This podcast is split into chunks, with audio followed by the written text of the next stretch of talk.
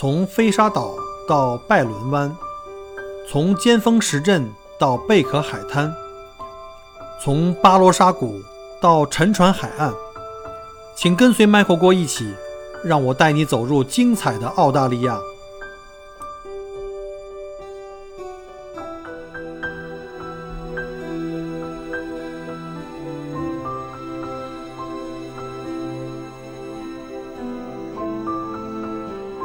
各位听友，大家好，欢迎再次收听 Michael 郭聊澳洲啊！今天我们又开始了一期呃嘉宾访谈节目。之前跟大家介绍过哈，我希望能够采访一百位在澳洲生活和工作的我们的同胞们，让他们来分享在澳洲的生活和工作的近况。啊，这个目标呢就离一百位越来越近了啊！今天呢我特别开心啊，因为我们请到了一位神秘嘉宾啊，也是我们在墨尔本的美女，欢迎 Rebecca。Hello，大家好。对，去年底我们因为很有幸啊，小郭被被钦点啊出台，然后接待瑞贝卡跟家人一起呢去这个大洋路旅行，我们一起度过了两天愉快的大洋路旅行、玩的很开心。啊，对，玩的很开心。然后呢，就是当时是瑞贝卡的妈妈还有小姨，对吧？嗯，对。你们三个一起，然后呢，等于我带着三位美女共游大洋路，那是我。呃，二零一九年非常精彩的一段旅行，因为整个那过程中，我没有认为我自己是导游，你知道吗？就把自己又变成了这个开心的一份子，然后学到了很多东西，尤其小姨给我留下留下特别深的印象，她对这个音乐的鉴赏能力，哎呀，简直啊，就不说了啊，三姨知识非常渊博。对对对对对，非常厉害啊，是三姨啊。啊，我妈妈是家里老小，爸爸也是，所以所有都全都比他们大。然后我也是家里最小的。OK，好，了解了，了解了。那今天呢，其实想请 Rebecca 来，是因为就是因为我们在路上呢，我们一起在聊天啊。当时这个 Rebecca 的妈妈特别的自豪啊，给我介绍了这个美女的各种的这个精彩人生。当时我听到以后，这个确实是太值得录一期节目了。我记得当时我就这个开始有这个动心想采访嘉宾的这个愿望啊，但是当时女嘉宾很忙，当时你在好像准备着在考试吧？啊，当时就是正好对准备毕业的时候，嗯，然后就好找工作呀什么的，那个还有就是办移民的这些事。OK，哎，能跟大家说一下，你先简单介绍一下，你现在在二在墨尔本哪个学校毕业的吗？墨大学语言病理学专业的，是研究生。语言病理学，对，研究生很牛啊！啊，没没有啊。那你现在已经是拿到 PR 是吗？对对对对，前一阵子刚刚拿到。那你是什么时候开始申请的这个 PR？用了多长时间拿到的呀？就是毕业了之后开始申请的，因为需要那个职业评估嘛，然后职业评估需要我的毕业证啊什么的，就是十二月份左右毕业。你十二月份毕业，然后就申请，然后你在前段时间就拿到了。啊、我是四月初拿到。四月初拿到的。那也就是说，你可能也就用了三个月时间拿到了这个。是，呃，幺九零是那个维州的。我们国内小伙伴们可能在国内大学，然后工作，然后毕业，然后再申请技术移民，那简直是我看他们的这个历史，就写在那个那个群里的一些分享都是血泪史。为什么你这边这么容易啊？所以我想今天就想利用这个机会呢，想请你来跟大家分享一下，不不仅仅你的移民的这个经历，我想从小讲一下你的一些个生长啊、成长的一个过程，这样的话也可以让大家了解一下，每个人可能成长历程都不一样，对吧？大家如何能够找到自己的那个移民之路啊？能不能从小学开始大概讲一讲？了德国，三岁左右过去的，然后就是在德国读的，嗯，幼儿园是小学五六年级的时候回的国，回的北京。刚才就说你回到中国来，可能学习比较难，但是主要是因为语言和文化的原因吗？对就是学习压力就也也一下子就大了嘛。那个也是我父母也是，就是 回国之后才开始了解啊，原来还有什么奥数啊，什么什么各种什么竞赛啊什么的。当时回去就是面对中国小升初的压力，我觉得我可能当时还不大懂吧，我觉得我妈妈压力特别大。就对啊，就是回去就是呃各种课外班要先上起来，嗯，那个自己就是就是各种像奥数啊，什么英语课外班儿要学，然后嗯，对对对，就是小升初的时候还记得嗯，就还蛮幸运的，最后找到了，呃，就是还有还是还是有学校要我，但是当时的时候，就是所有笔试，就是就是有面试和笔试嘛，所有参加了笔试的那个初中全都没有要我，我觉得可能是被认成文盲了，因为我的 作文大半篇都是用拼音写的，不过还凑合，但是写不行。对其实我在想，可能你的这个经历跟大部分在海外出生的 A B C 很接近。因为所谓 A B C 就是在海外生的中国人嘛，但是，呃，比如像澳洲人，我们也叫 A B C，美国人也叫 A B C，因为正好是 A 打头嘛。嗯。那就是虽然说你是三点钟三不是三点钟三年级三岁的时候离开的，实际上你三岁的时候你的语言的这个基础才刚刚才开始，但是是在德国建立的，所以真的对你来说是完全是一个外国人了。对，就是年纪小的时候，这个跟我专业有关，我比较清楚。但是年龄小的时候，呃。就是学语言很快，但是你要是离开了这个语言环境的话，忘的也很快。我觉得那个在德国的时候，嗯，就是我好像被送回去读了半年的学前班吧，就是德国那边放假什么的时候，就是我父母就特别担心我要把中文忘了什么，就把我送回去跟我。嗯，就是亲戚家里面住了一段时间，去上课啊什么的，呃，就是都是那个幼儿园结束，小学开始之前，然后我回去读德国小学的时候，好像就把德文全都忘掉。就是因为小孩不在一个语言环境的话，忘一个语言是很快的，所以当时好像半年左右吧，回去了之后，在德国小学开学，啊，正好也换了个城市，就是幼儿园结束了，回了国一段阵子，然后半年多吧，嗯。半年多一些，就没有跟上，正好开学，就是还是稍微晚一点插进班里面去，好像德文就全都忘了。后来又从，但是好像听他们说，好像就是学起来用的蛮快的，几个月时间就又可以了。嗯，但是当时就什么都不大，都不听不大懂。嗯，就小孩的话是学很忘都很快。我觉得中文的话，嗯，就是在中三岁左右的话，语言的。基础基本上都建好了，嗯，就是一直保持这个语言环境的话就没有什么，然后等再回来的话，就是交流其实没什么太大问题，但是，嗯，学习比较吃力。嗯，就是中文的话一直是在家说，就是我其实初中左右的时候说没什么太大问题，可能就是写问题最大。那那为什么要考虑去美国？啊，可能就是刚回国，呃，回就初中嘛，我觉得就是人际交流方面没什么问题，然后学术方面的话，就慢慢的也，就是慢慢的也差不多跟上了嘛，嗯，我在初中是幺零幺的，就学校还可以，还不错的一个学校。幺零幺很好的学校。啊，但是就是感觉就是同学也都非常不错嘛，嗯，就读书吧，觉得。有些吃力，同时加上没什么太大意思，尤其是我觉得是那种中考的时候吧，就是做很多卷子，然后不停的重复这些东西，然后就是我觉得应试的这些东西的话，你要是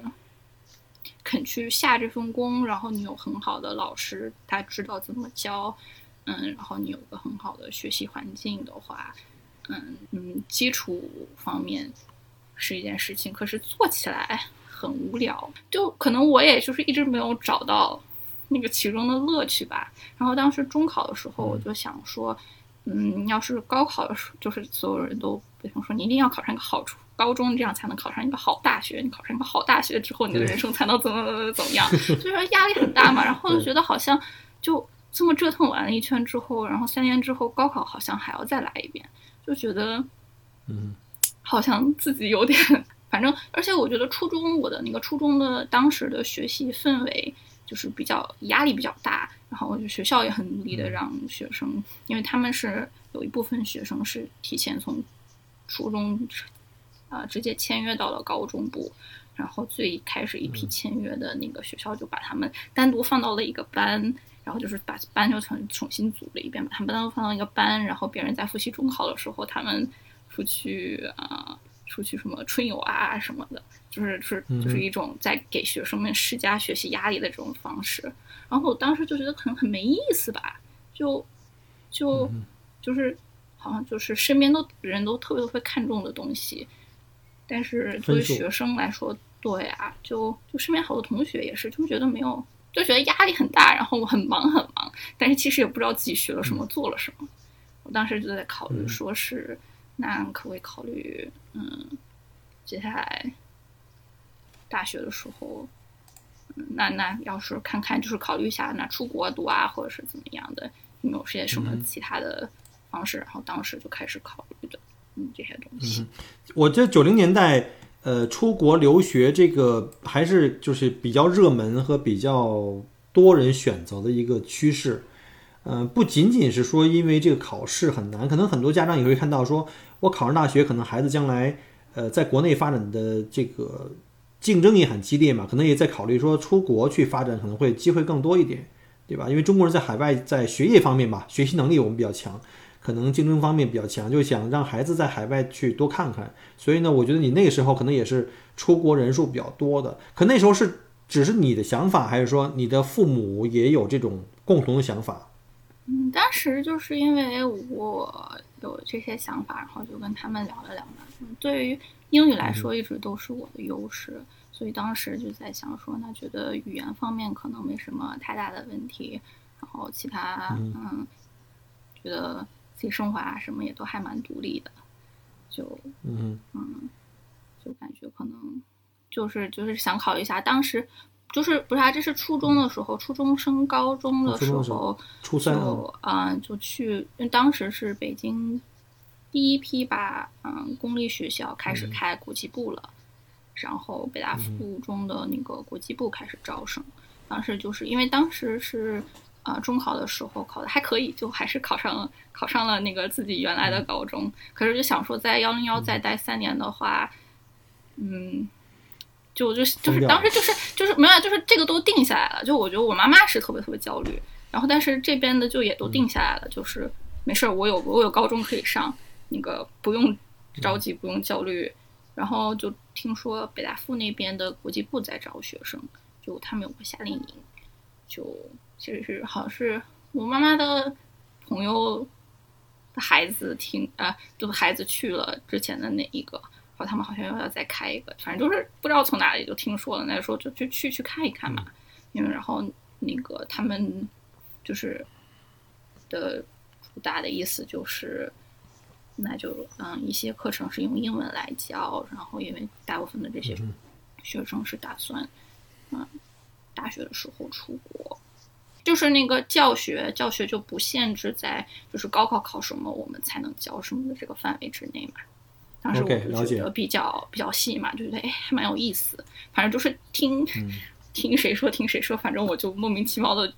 就就去抱一种那就试试看的那个心情去的嘛。然后那个夏令营其实就是上课来着，嗯，就是他们以他们觉得以后要怎么去教他的课的方式去上了几周的课。然后也是学生看这个这种教学方式适不适合他们，就是没有固定的班级走课的形式，然后用英文就是教怎么教他们怎么教英文阅读啊什么的，你在读书，学生看看这个适不适合他们，然后学校看一看这个学生适不适合，反正最后后来他们也要了。当时就是我比较想去那里，我妈妈觉得，那个我继续在要要读高中也很不错。就是也可以直接从这个高中，你自己再升考到国外去嘛？对对对对。对。然后我当时就觉得，那你刚才说你的那个英语英语比较好的话，我就有一个问题，就是你你三岁是从祖国语言基础还没有去的德国，然后在德国读了几年以后回到中国，你凭什么就英语比较好呢？啊，那个。我觉得没有，我三岁的时候中文也是可以的。我觉得我语言学习方面就还就还可以吧。然后我呃，德文跟英文有一些相似之处，他们的那个语法的很多方面是一个一个体系的。嗯，当时在德国的话是从三年级开始上英文课，就是在德国的时候上了一点点英文课。嗯，回来的时候。我觉得当时其实就是自己玩出来的，就是初中的时候，嗯，可能可能经历了小小叛逆期吧，嗯，就是觉得学校，哎呀，学着也没什么意思什么的，你就自己看看美剧啊，然后听哦听英文歌。初中时候底子其实不是特别扎实，但是就是感觉是主要是比较感兴趣，比较好玩儿，然后就多接触一些。当时还英文还不错。OK，所以说这里有一个地方可以敲黑板儿是吧？可以敲黑板儿，就是第一是兴趣，第二要多听这个英文歌和多看美剧，不要老在教室里学，那东西是学的是不对的，我觉得语言这个东西来说的话，其实一定有环境。是要用来用的嘛。那你怎么学这个语言，就看你要怎么用它。像是很多有，比如说去国外学习需求的，那你需要用的是日通日常交通呃日常交流的这个语言这个沟通，对，沟通，嗯，还有一部分就是你的学术方面的语言，就是这个嗯。可能还不大一样，就是你日常沟通的这一方面和你学术，比如说能不能听懂教授在课堂上怎么讲啊什么。那我觉得就是接触一个语言的话，嗯，因为我是那种可 能静不下心来去那种特别特别那种认真去学习的人，就是比如说什么背单词儿啊什么的，就对我来说不大可以。我从来从来就没背到 A 以后的单词去，然后也都是那种背几天 就就就再也没有坚持下去了。我觉得就是就是就是根据人也不一样嘛，就有的人就可以可以做这个，我觉得我就不大行。那你就去，因为跟你尤其是小的时候跟你同龄人。在比如说你要无论是学哪个语言，在那个语言环境里面也会用这个语言去玩儿，那你就把你本来的兴趣，你喜欢什么类的电影，你喜欢看什么样的课外书，喜欢科幻类的，你就把它换成那个语言就可以了。没错，就是这样的话，慢慢的，嗯，就是嗯，普通的那种交流沟通这方面就可以。然后我觉得学术方面的话，是我当时去的高中有很好的老师，嗯，我就是在北大附中国际部的时候，我的老师英语老师的那个态度就是：你们你们是想去国外读书的，那你们的你们的阅读能力呀、啊，就是那种学术方面的能力不能差。所以我们的英文课主要就是读英文书，然后课上讨论。嗯，就是，我觉得就是你就是那边怎么教学的环境，你就是要怎么做。因为去大学可能有时候作业要读好多各种的书啊、论文啊什么的，然后你还得自己写东西。嗯哼那我能问一下，你有没有参加过那个什么新东方的那种速成班啊？啊，有的，有的，有的啊。那个初中的时候啊，因为当时就是很很短暂的考虑一下要不要高中就出国，但是后来这事儿嗯就没没没后来了。但是当时就是说，那要是出去是不是要考一下托福啊？就是就妈妈就给我报了个托福班儿，然后去考了一下托福。当时就是去新东方上的那种大课，那种嗯，啊、特别特别大的教室，乌泱泱的很多人，然后上课的教 讲师这样。嗯是。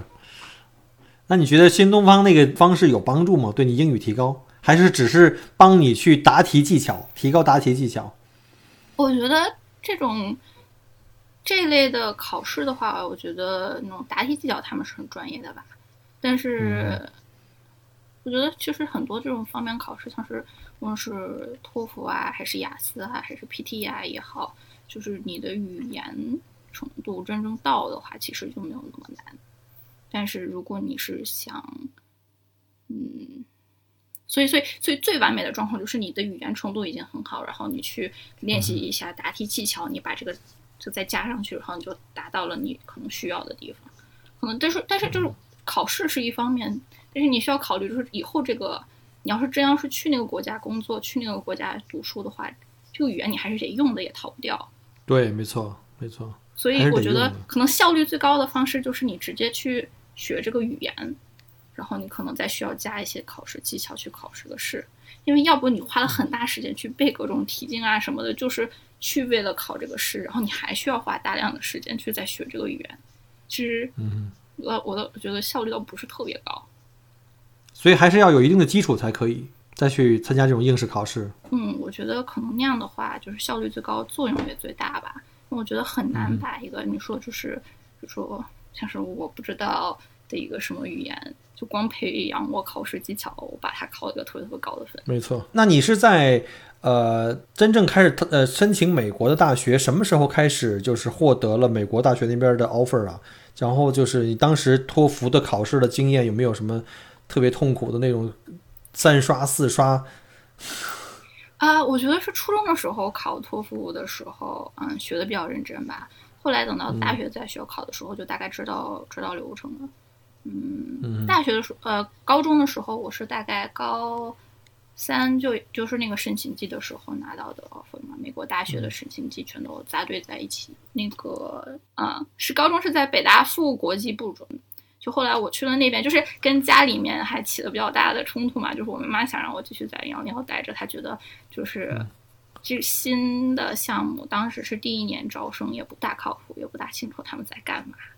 然后我可能是就是我找了很多理由，就是觉得啊，他们怎么呃比较个性化的教学啊，怎么怎么样。但是其实主要原因可能就是觉得比较好玩。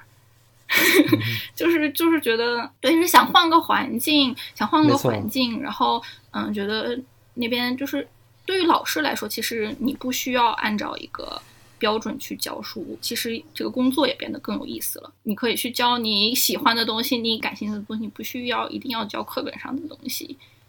没错。然后你那对于老师来说，这份工作变得更有意思；对于学生来说，学起来就很有意思。就是你，我觉得学东西的话。其实很看老师，就是这个老师对这个这个科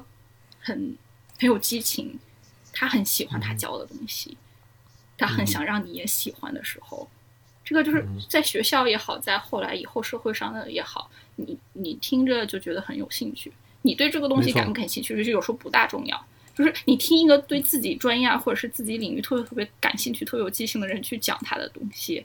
就是可能你没有什么基础知识，你听起来觉得津津有味很有意思。但是你是，我觉得对于老师来说，这个工作变得不一样了之后，对于学生来说就很有意思。所以当时就是我很想去那边。就高中我觉得过得挺开心，高中我觉得是所有学习生涯中过得最开心的一段日子。你知道这个，你这个经历是跟大部分人都完全不一样的。很多人的高中呢，简直就是就是完全是痛苦的，痛苦不堪的。对，我觉得高中就很幸运，就是老师，嗯，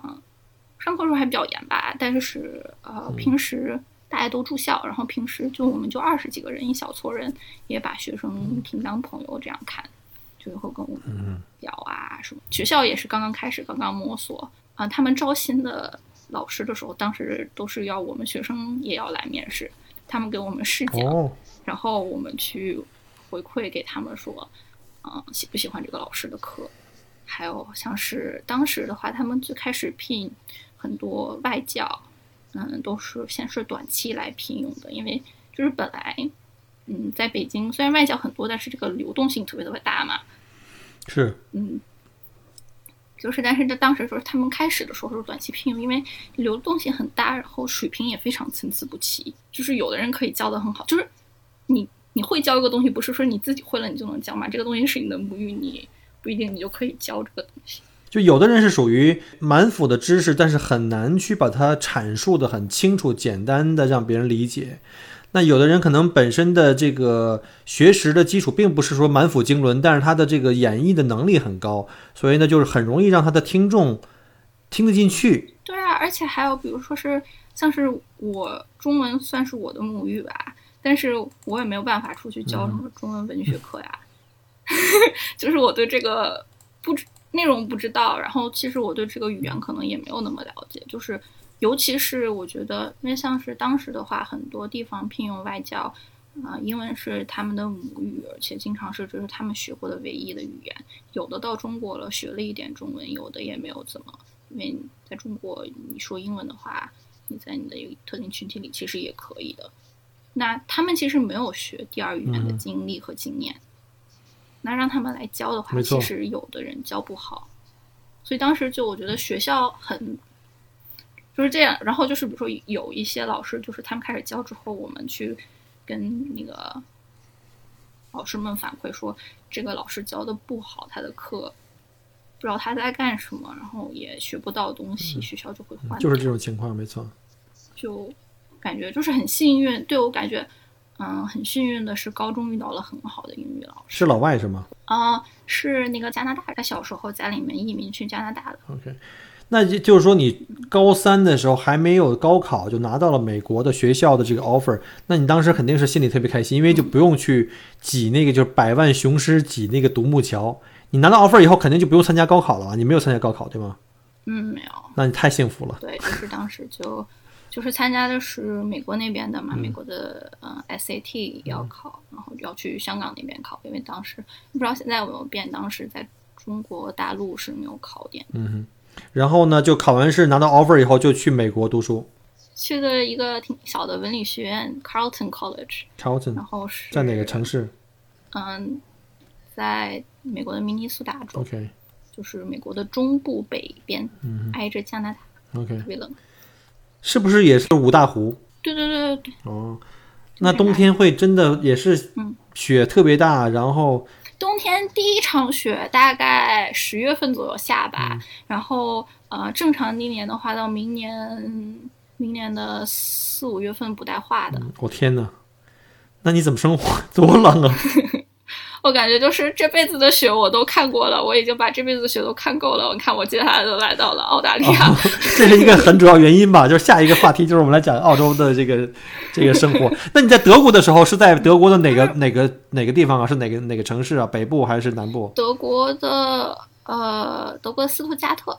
小学是在斯图图加特，我记得好像是汽车城吧，工工是个工业城城市。对对对对对，对说奔驰、宝马啊那个什么之类的。奔驰、宝马的那个总部在那儿。学校出去玩的时候，还带我们去他们的博物馆去转了一圈儿，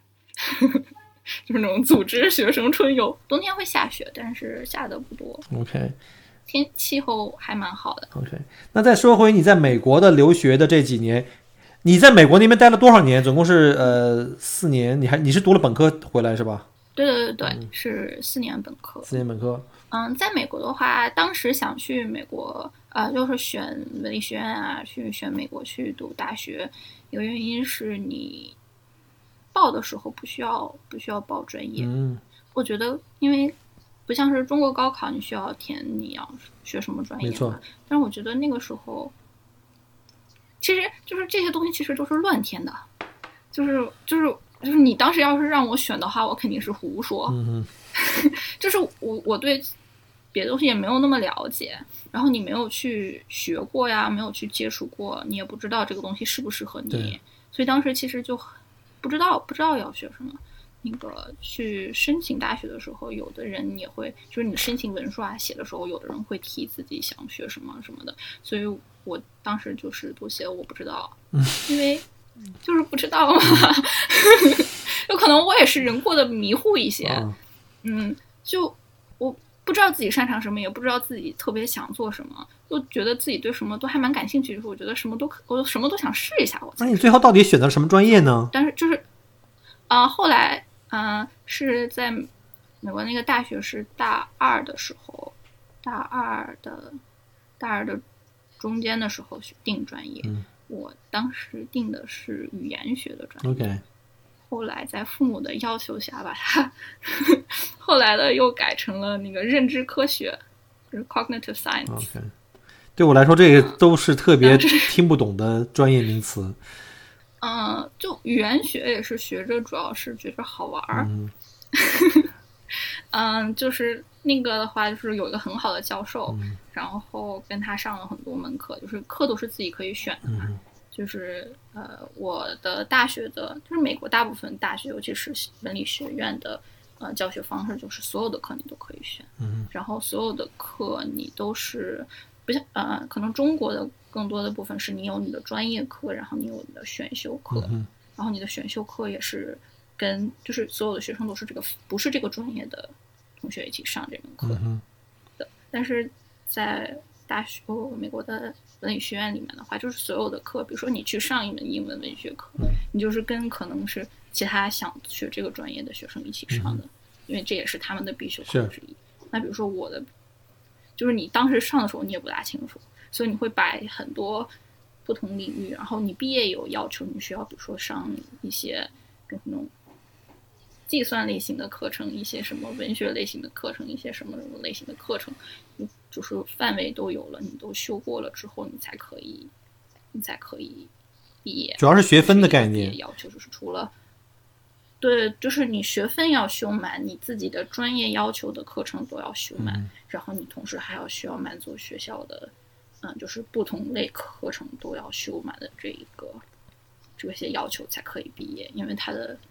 整个的理念是，嗯，我们不是在教你，比如说只去做这么一个，我们不是在做一个职业培养，嗯我们是希望你在大学的这段时间，你有这个时间，有这个精力去多多接触各就是涉猎广泛，在你最最自己的这个专业领域里面要有一个纵深，但同时也要涉猎广广泛。对对对对，我觉得这个然后挺好。所以他这个环境鼓励这个嘛，所以刚刚开学的时候你就，比如说你可能这一学期你上，你看啊一门生物课，一门生物课，然后一门嗯那个什么大印刷印刷历史，学印刷史了，大学上的最开心的一门课，嗯对对对 对。然后啊、还有一部分就是自己那个手动操作那个拼签字、活字印刷。印刷什么的。嗯，对。OK，那个我妈妈还在呃那个印刷厂工作，她说她也看过，就是别人在那个车间里面拼签字的时候。嗯，然后我在大学也你玩过过这个东西？OK，嗯，就嗯，就是这个这个是一门这是一门德文课德文课 类型的，OK，嗯，所以你的德文又啊再一次被 refresh 了，是吗？哦，我在大学的时候就还上过几门德文课，就是想保持一下，OK，嗯，上还有上过一门那个，嗯，叫 German Fairy Tales，啊，德国童德话德国的童话故事，对，德文童话故事，德德文童话故事是一门那个呃德语文学课，OK，就是读啊、呃童话故事，然后各种的那个嗯，做这些研究的人的，就是他的那个历史背景啊，然后它的演变，比如像是格林童话的话，就是他们不停更新出过好多版，最开始他们收集的这个版本挺少儿不宜的，啊，我我我从小就爱看，怎么还少儿不宜啊？德格林格林童话非常少儿不宜，然后经好几嗯，因为它本来就不是给孩子的童话。OK，这个童话童话不是给孩子，就是在德国德文绵羊显不是给孩子的其实就是那种他们是收集呃，就是成人跟成人之间讲故事，OK，所以那个故事有的就非常少儿不宜。然后他们收集成册的时候，有后来出了好几版，把有的东西删了，慢慢的开始有一些东西更儿童化了。然后在啊、呃在经迪士尼一加工之后，变得更儿童化了，像是在就是现在在德国出版，我小时候在德国长大的嘛，就是就也是到处有格林童话，那个书架上什么的，学校也有，你可以看。嗯，其实很血，其实有部分依然非常血腥，但是进迪士尼处理之后就没有 像是那个，啊、呃，这个那个故事叫什么？是电影吗？拍成迪士尼一定是拍成电影了，对 你？看我啊、那个，哎，一般是 Cinderella 啊，就是那个啊、呃，Cinderella 应该叫做 shit，我现在就想不起来，嗯，Snow White Cinderella 叫什么？灰姑娘，灰姑娘，对对对对对对灰姑娘对，，灰姑娘啊，就是就是啊、对，灰姑娘，灰姑娘最后的故事是，嗯、有啊、灰姑娘迪斯尼拍的其实是那个法语版的那什么，但是在德呃格林童话版里面的那个故事的话，最后有呃那个怎么发现那个鞋不合适，他的两个姐姐，他的两个姐姐为了那个把脚放进鞋里面，一个是。把自己的脚趾头砍掉了哦塞进去，然后一个是把自己脚后跟儿砍掉了塞进去，他们脚都太大，然后被发现就都是他们已经穿着那个雪晶的鞋在路上，然后有个小鸟叫说：“你看，你看，它是假的，你看它脚在流血。”他们才发现，然后这不都是一般都是事情三次嘛？先是带了一个姐姐，然后她为了塞进去砍了脚趾头，为了姐砍了脚后跟，然后再回来才是到的那个呃 Cinderella 那里那个鞋才穿得上去。还有一些就是很多故故事其实特别血腥恐怖的，然后后最后的那个小鸟站在啊、嗯后妈，啊这个是这个故事吧，然后把他的眼睛给给啄瞎啊，这个应该是原文的，还是有的这块好像。这个是德文德文版嗯，法语版的不一样。OK，嗯，原来是这样，看来我看的那个格林童话已经是改写过的。对啊，对啊，就嗯嗯，还有睡美人啊，睡美人的嗯前几版，就是不是最终版，但是前几版的呃部分是是他醒不是被亲醒对的，，是王子亲醒的。他嗯、呃那个不是是那个王子来过了之后又走了，她怀孕了之后，那个怀孕生生产的时候醒的。后来她带着孩子又找到了王子，过上了幸福的生活。OK OK，这确实有点少儿不宜，或者说少儿太早对对对，。就是就是非常少儿不宜的一个，像我这种年龄的少儿是可以看的。就是但是就是它的整个的演变过程，然后就是嗯、呃随着社会的变化，因为更原先的话，在欧洲，嗯、因为更原先的话，欧洲的很多的给孩子看的故事其实也很血腥，因为他们的宗旨就是把孩子吓到之后，他就不干这件不好的事儿哦或者怎么样。所以很多那个故事里面，孩子因为说谎，就是很多那些故事里面，最后孩子都死了。然后孩子做的一般的错事呢，例如比如说说说谎，然后说了个小谎，偷了点什么小东西什么的。嗯。后来就是那种他就病了，然后他就病死了，哦，就是就是那种是那种训诫类型的。OK，就是随着你的社会的变化，你的呃，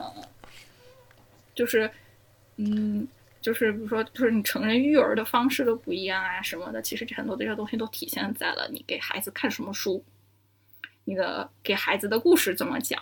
就很有意思。所以你学那个专业主主要是在这一方面，就是在语言和认知这块。那我就是第一个反应就是说，那你学的这个专业的话，其实因为美国在学科方面很多细分的这个学业是非常非常细的。然后呢，但是在中国这边有个问题就是，我们在大学学的东西啊，通常是要跟就业去去这个挂钩的，是一等于是你大学里有个专业，在市场上就会有个工作。但是在美国的话，很多的专业呢，在市场上并没有一个对应的工作，所以这个你可能会回回国的话，可能面临的一个找工作的问题。你当时回国了吗？你为什么没有想？就是首先你的问题就是你当时为什么没有想过留在美国？第二个就是你回到中国以后找工作这个问题是不是也是很大的一个困扰？嗯当时一直是想，嗯，当时有一段时间很认真的是想是接下来去读博士，然后去做学术的。嗯因为，嗯，那个是语言学方面的，或者是认知科学方面的，嗯，就有跟教授一起就是那个做研究啊，然后，嗯，觉得还蛮有意思。然后其实因为对，就像是我们学校，其实就就是这是一方面，就是好的一面是你可以学到很多东西，你嗯，就是知识方面很广，然后你的学习能力会增强，但是。就是弱势的一点，就是你其实毕业了之后，你并没有对某个专业、某一个工作进行过特别精准的训练，嗯所以这种像是我的大学环境的话，它整个的是，但是它它的可能它它唯一培训你的那一点就是你做学术可以可以，因为你的整个的上课的过程就是你在读很多论文，你去写东西，写论文，然后。这个，所以就是当时其实就也不知道自己可以做什么嘛，然后做了很多这些方面的东西，我参加呃实验什么的，自己的毕业论文也是就是做实验，然后写嗯设计实验做实验，然后写出来跟老师提的自己的感兴趣的方面的议题啊什么，去学校啊、呃、申请申请一点那个资金。嗯。啊、发给发给参与实验的同学，所以我好不容易求过来参加我实验的同学们，嗯，就就就就是觉得啊，这个东西我知道，这个东西，嗯，我觉得我会，我做了很多，我觉得我申请的时候比较有优势，所以我当时就可能考虑的是继续往这方面走，可能，但是等到大学快要毕业的时候，开始慢慢发现这个好像有点不大适合自己。就我觉得是设计实验、做实验的时候是最好玩的，可是等到以后去写这个论文，然后嗯，就是跟学术做学术方面，一是你毕业了之后工作不好找，因为美国大学的那个呃位置就是那种嗯位置特别特别少，做呃研究的位置特别少，尤其是我这个专业的位置也不多。其次是你这个工作的很多的其他方面的东西，是那种论文啊什么的，又我感觉我们不是特别，就就没有那么大的意思。我们然后反正就是自己的毕业论文写起来也是，就是怎么，其实很多方面是你是，嗯，一方面是你其实希望你的东西很很易懂，但是同时你又要把它写写成一种那种学术。感比较强的，就你可能比较难，这是比较难的一件事，因为你的这市场太窄了，太深了。就就感觉，而且感觉就是你在很多东西都停留在比较理论方面的层面上，嗯尤其是我当时的那些方向，嗯，其实到是嗯做的时候觉得挺好玩，但是你到现实生活中觉得好像好像就然后也没有什么不好落地，然然后就也没有然后了，嗯。就是就是不是你作为这个工作的话，如果你的工作，比如说就是去研究那个 non-finite tense，嗯，